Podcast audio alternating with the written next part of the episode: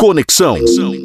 Vanguarda. O comediante falido Arthur Fleck encontra violentos bandidos pelas ruas de Gotham City. Desconsiderado pela sociedade, Fleck começa a ficar louco e se transforma no criminoso conhecido como Coringa. É hora de diversão da boa no Conexão Vanguarda. Denis Augusto comenta. Olá pessoal do Conexão Vanguarda, aqui é o Denis do canal do YouTube Onizador e do podcast Sala da Discórdia. E a indicação de hoje é muito especial para muitos fãs de quadrinhos, ainda mais neste ano que comemoramos 80 anos do Batman na história em geral, na cultura pop presente com a gente, logicamente a partir dos quadrinhos. E é uma data especial, pois vamos falar de Coringa Coringa, filme do maior vilão do Batman, e que não necessariamente teremos o Batman nesse filme, mas é um vilão muito querido por todos, pois ele cresceu sendo o maior antagonista do Homem-Morcego e gerou uma legião de fãs. Desde o Batman do Adam West, onde o Romero fazia pintando de branco seu rosto por cima do bigode, era uma coisa caricata assim, mas que começou a gerar simpatia dos fãs, de quem acompanhava na época. E aí você avançando mais um pouco, você tem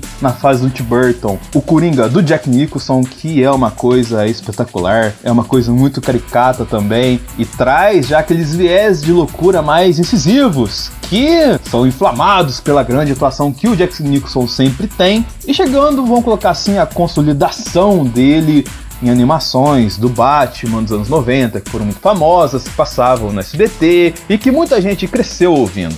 E isso tudo foi coroado, logicamente, quando chegamos em 2008, com a lendária atuação vencedora de Oscar do finado Heath Ledger, que fez o Coringa do Batman Cavaleiro das Trevas, de Christopher Nolan, e que é lembrado a qualquer tipo de citação de filme de super-heróis como um dos maiores filmes de super-heróis de todos os tempos, por causa da atuação de um vilão, basicamente. O que o Heath Ledger fez em todos os aspectos, visual, físico, de semblante, atuação, para expressar o Coringa, que é a face mais, vamos colocar assim, importante, esse cara magoado, esse cara derrotado, esse cara que só quer ver o circo pegar fogo efetivamente, que só quer fazer loucura e só quer estragar o dia do Batman no momento mais simples dele, foi o que o Heath Ledger entregou e foi o que fez todo mundo consolidar o Coringa como o meu malvado favorito, entre aspas, assim, o vilão que todo mundo gosta, o vilão que todo mundo tem que ter uma opinião sobre.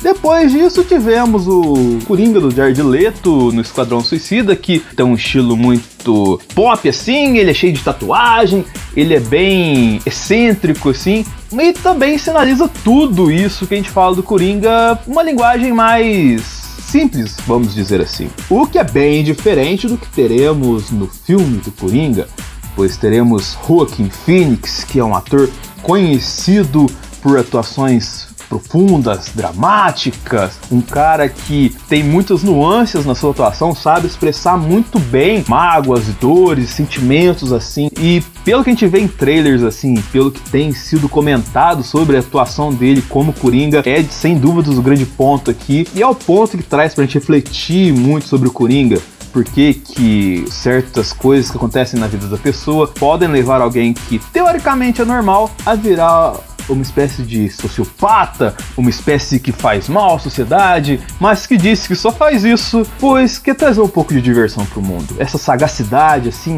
é interessante até pra gente analisar a questão da sagacidade no nosso dia a dia, se a gente tá sendo muito inocente, se a gente percebe quando tá sendo, entre aspas, destratado. Todas essas questões o Coringa traz e tudo isso promete muito nesse filme que vai estrear nessa quinta-feira nos melhores cinemas da região, com essa questão de um Coringa mais profundo um Coringa que efetivamente traz suas dores pra tela e faz a gente entender por que, que ele é o que é até hoje. Como eu disse, Coringa estreia essa semana nos melhores cinemas da região, porém não é um filme para a família toda, ele é um filme para maior de 16 anos lá fora está sendo para maior de 18 anos. Então, se você é um adulto, tem responsabilidade ao levar as crianças e adolescentes, prepare psicologicamente eles assim, não. Ah, vamos lá o filme do vilão do Batman. Não é bem assim esse filme do Coringa. É muito importante que você tenha essa ótica para você entender e desfrutar de um dos melhores vilões que a cultura pop já nos ofereceu. Com isso, eu encerro a minha participação aqui. Um bom dia a todos e até a próxima, pessoal! Toda quinta, Denis Augusto, do podcast Sala da Discórdia e do canal no YouTube O Analisador, fala de filmes e séries no Conexão.